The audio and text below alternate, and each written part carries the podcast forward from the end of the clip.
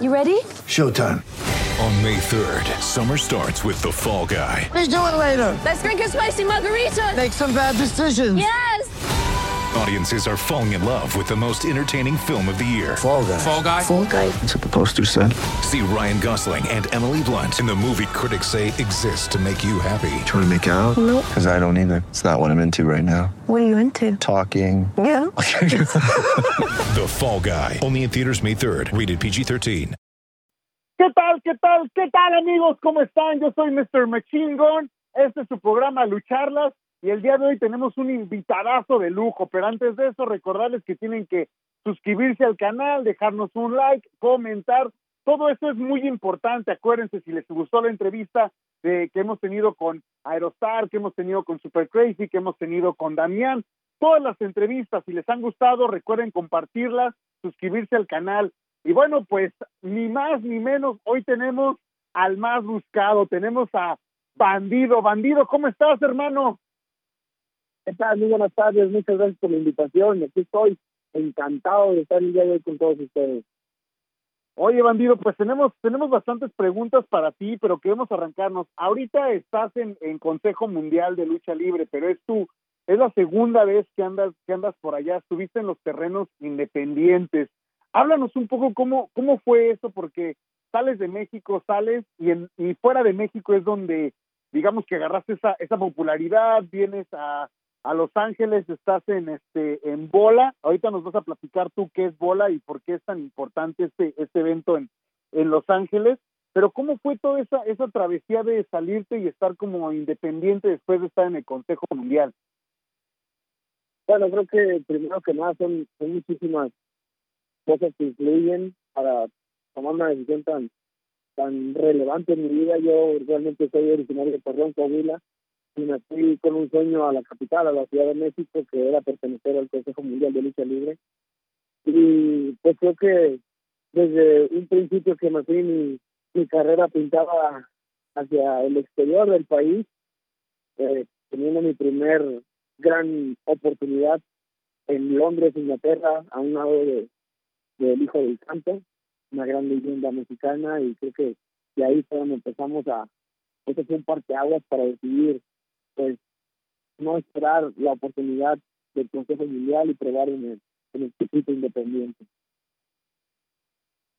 Entonces decides tomarla, porque me imagino llegas desde desde Torreón, te vas a te vas a la Ciudad de México, tomas ese ese riesgo, creo que es donde dices, bueno, eh, puedo tomar riesgos y a, y es donde me va me va a lo mejor a funcionar.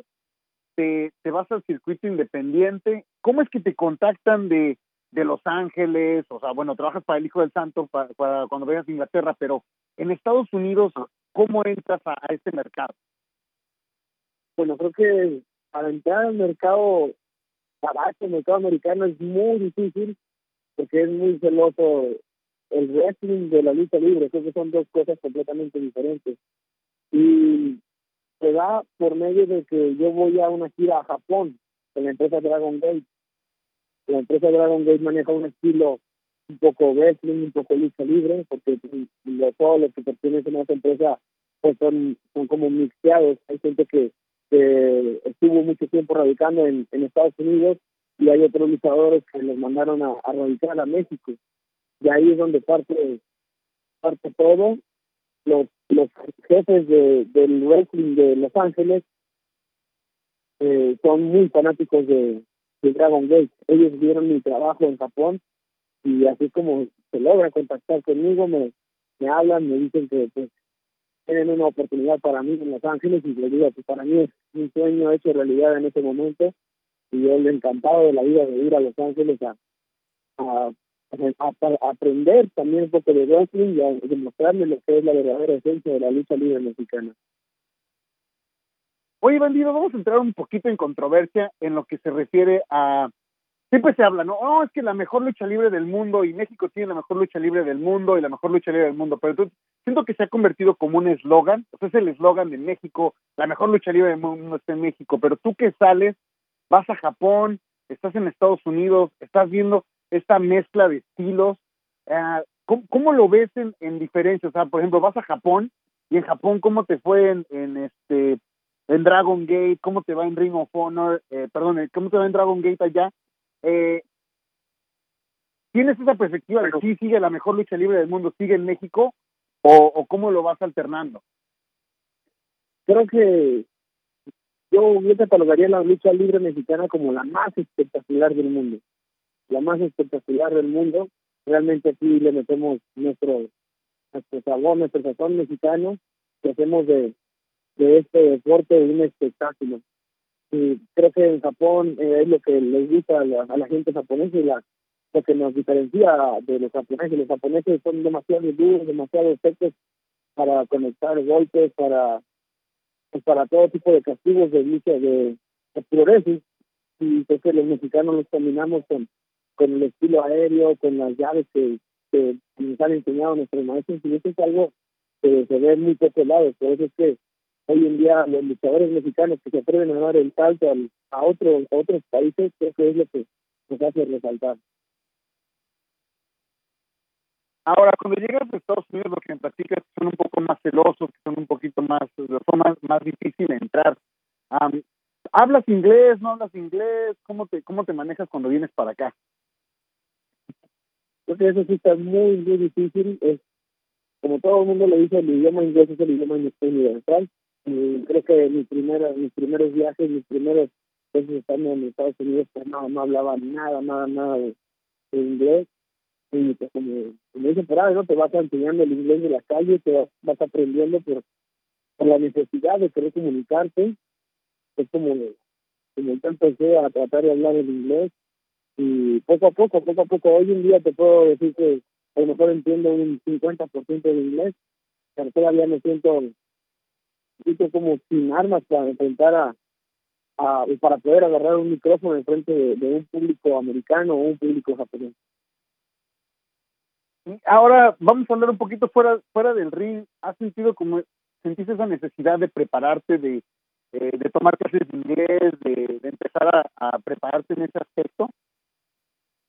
Claro que sí, claro que sí. Este, yo estuve viviendo tres, este, nueve meses en Japón y me pasaba lo mismo. Creo que mi necesidad de comunicarme me, me hizo abrir libros, empezar a aprender japonés y pasa lo mismo en Estados Unidos. Yo día tras día que voy a una gira en of Honor o que estoy en mi casa ya ya hemos contratado a un profesor de inglés para para seguir aprendiendo más inglés, más inglés y pues en un momento va a lograr entenderlo y poder hablarlo con una mayor fluidez.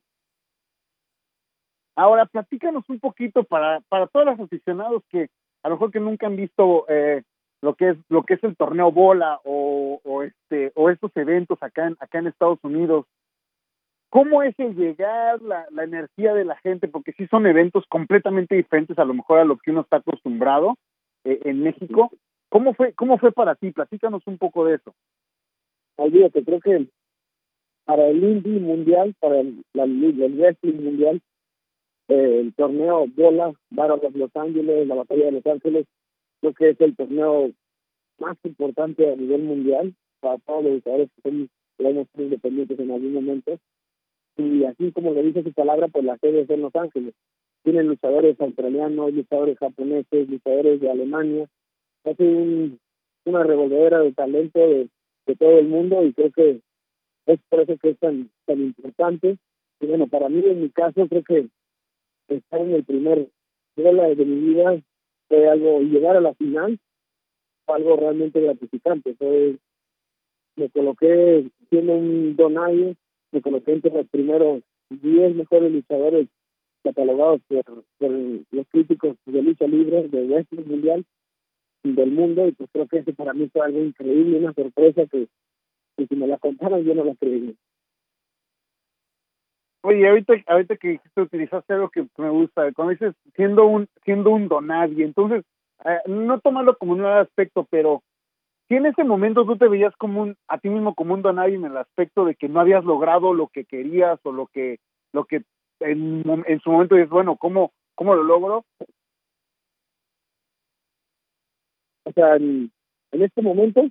No, no, en, en ese momento, en ese momento sintiéndote cómo, cómo era, o sea, en algún, sentías una frustración, sentías, bueno, ¿qué tengo que hacer? Porque ya me fui a, o sea, salgo de, de, este, de Torreón, me voy a la Ciudad de México, estoy aquí, estoy allá, eh, en algún momento sientes frustración de decir, bueno, ¿qué? ¿Estoy haciendo algo mal? ¿Qué me, qué me falta? ¿Qué me sobra? ¿Qué no estoy haciendo bien? ¿Cómo, cómo es eso uh, que atraviesa un luchador en ese momento? Bueno, creo que la frustración en mi caso y en mi carrera vino, vino como tú lo dices, en, el momento que se niega, no hay oportunidades para mí en México, eh, me dice la gente, no, no tenemos ningún plan, no hay ningún proyecto para ti.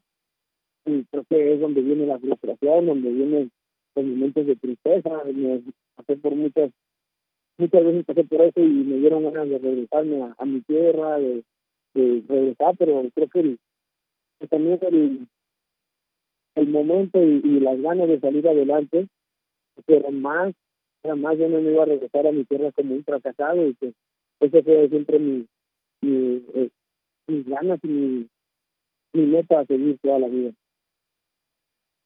Ahora creo que creo que aquí podemos aplicar muy bien el refrán y a, a, su vez con otros luchadores que hemos platicado que nadie nadie es profeta en, su tierra, ¿no? Creo que ti te pasó bastante eso porque eh, estás por lo que hemos bueno pero por lo que hemos visto estás chavo, ¿no? ¿Qué edad tienes? Tengo 25 años, ya estoy viejo. ok, entonces, pues sí estás bastante chavo a comparación de otros luchadores con los que hemos platicado que se van al extranjero y, y, les costó un poco más de trabajo el estar en el estar en extranjero. Entonces tú te vas al extranjero, de pronto regresas y ¿cómo fue eso? Ahorita, por ejemplo, regresando al Consejo Mundial, en el aspecto de, pues todos sabemos que es la serie y estable, es la compañía con, con tradición, que no les gustan a lo mejor lo que, ah, las payasadas o, o, o sea, que es la, la tradición. Regresas y regresas con todas esas ideas ¿Cómo es adaptarte de nuevo a lo tradicional, al método tradicional, a que se maneja todo así y así y así? Y tú ya vienes con, pues, con otra, otra mentalidad, otra manera de hacer las cosas. ¿Cómo le haces? ¿Te adaptas bien? ¿Cómo lo manejas? Creo que sí es difícil, ¿no? Sí es difícil porque, como tú lo dices, yo estoy hablando del Consejo Mundial que me salí hace como tres años.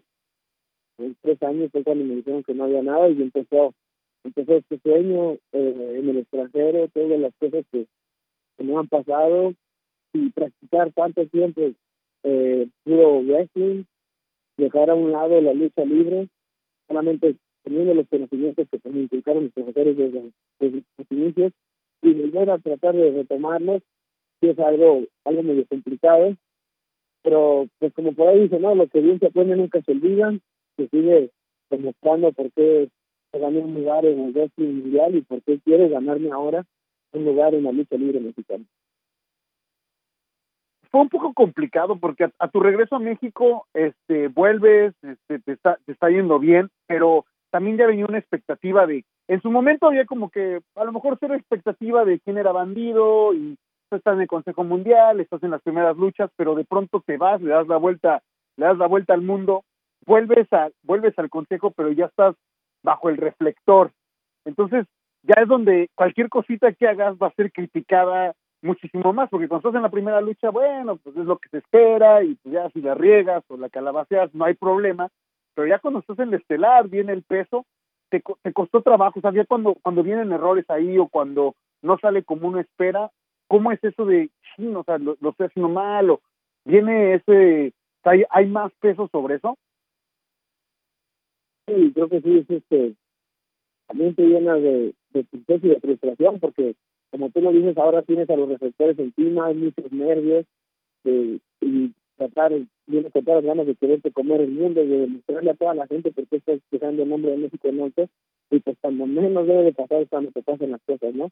Que ven los pequeños errores y que van a ser criticados por muchísima gente y claro, me ha pasado me ha pasado, pero creo que a esos momentos hay que darle frente y tenemos que darles buena cara porque así como se disfrutan los buenos momentos, creo que también hay que estar en el mal. Platícanos un poquito, vienes de, de, Torreón, se han dado excelentes luchadores en, Torreón. Eh, ¿a, ¿a, qué piensas que se deba?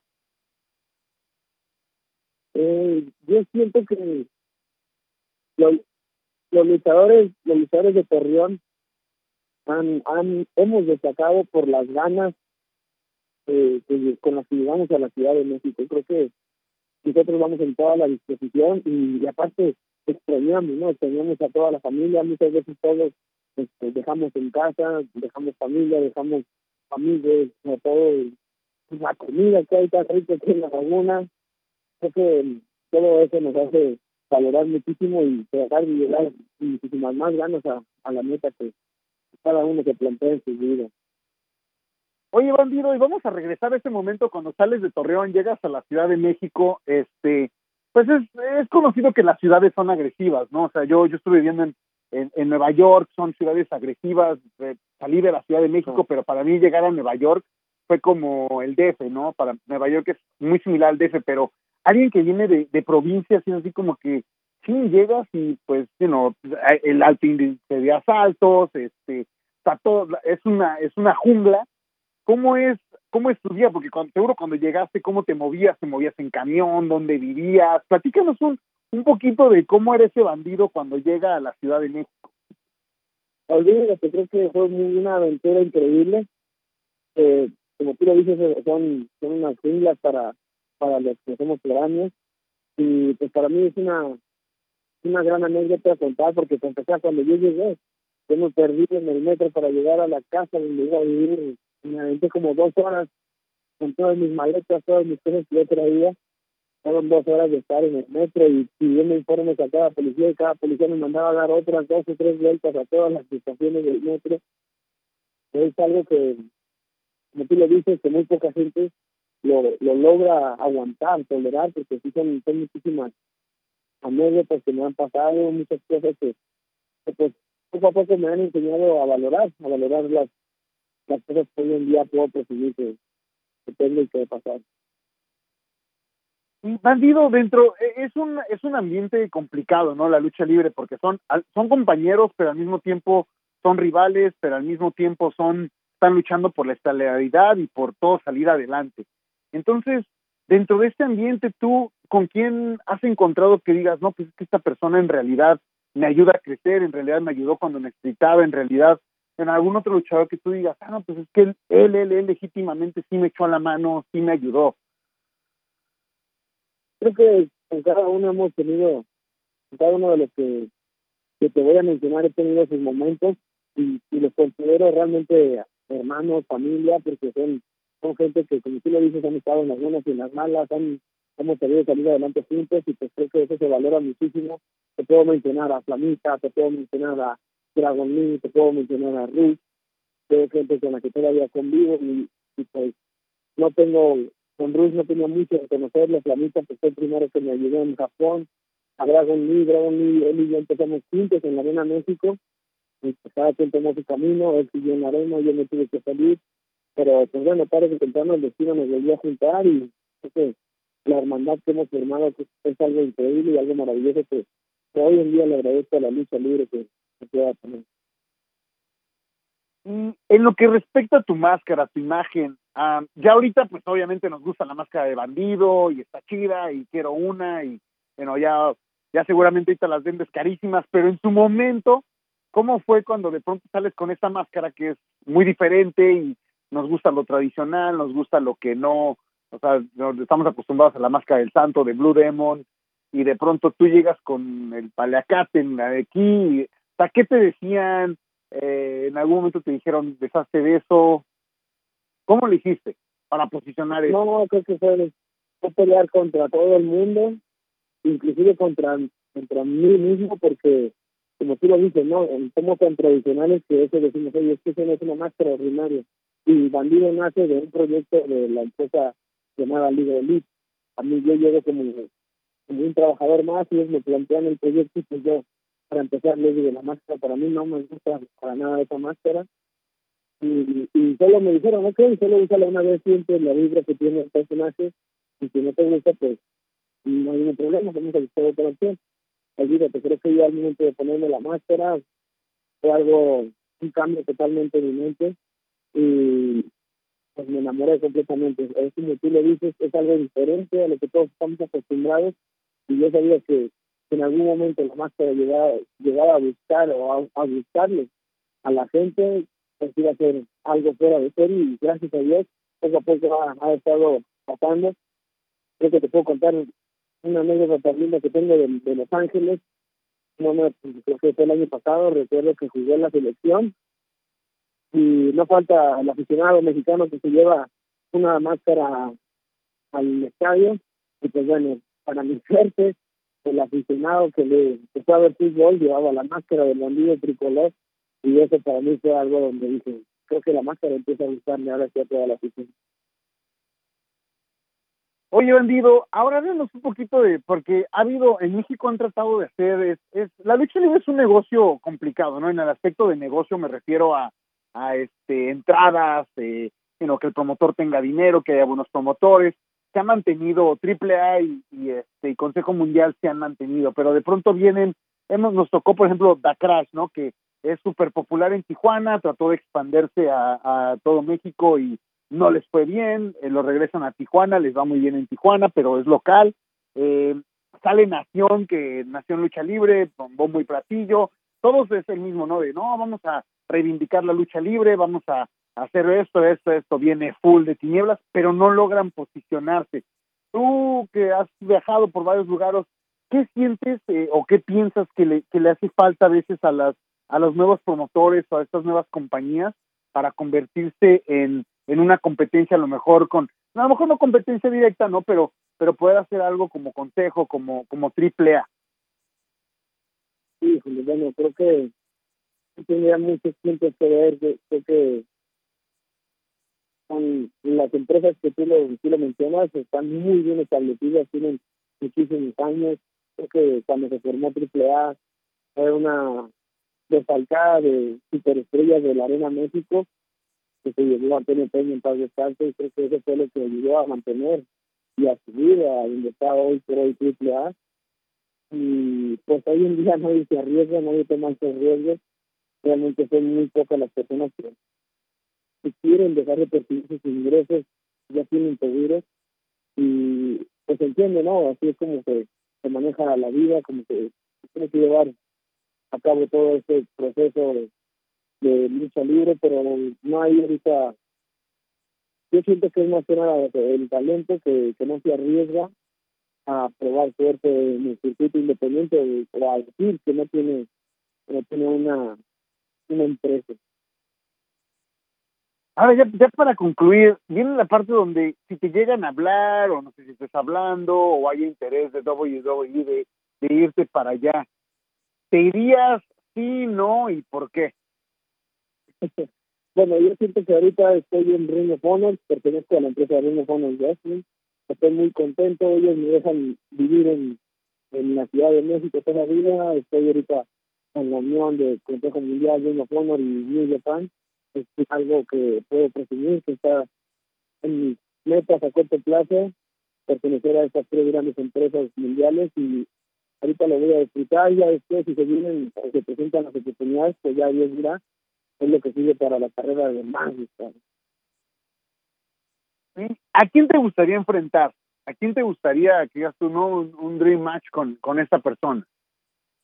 Bueno, pues que eso sí es muy fácil de contestar al Rey Nine, Rey Misterio, que siempre ha sido mi sueño y espero algún día poder, porque yo compartí el ring en la misma esquina, pero espero algún día poder tenerlo de arriba. Excelente, pues Bandido, muchísimas gracias por estar aquí en, lucharlas con nosotros. Eh, te agradecemos el, el tiempo y la honestidad y con todas tus respuestas. Hombre, muchísimas gracias a ustedes. Un saludo a toda la gente de California. Espero verles pronto por allá, que se pase, para que se pase todo esto de la pandemia. Un saludo y un abrazo a todos. Pues muchísimas gracias. Ahí lo tuvieron. Él es bandido. Yo soy Mr. Machine Gun. Recuerden suscribirse, darle subscribe, darle like, comentar, por favor. Así es que ya lo saben. Yo me despido. Muchísimas gracias. Excelente, mi pollo. Perfecto, muchísimas eh, gracias. Bandido, bandido, muchas, muchas gracias, muchas gracias.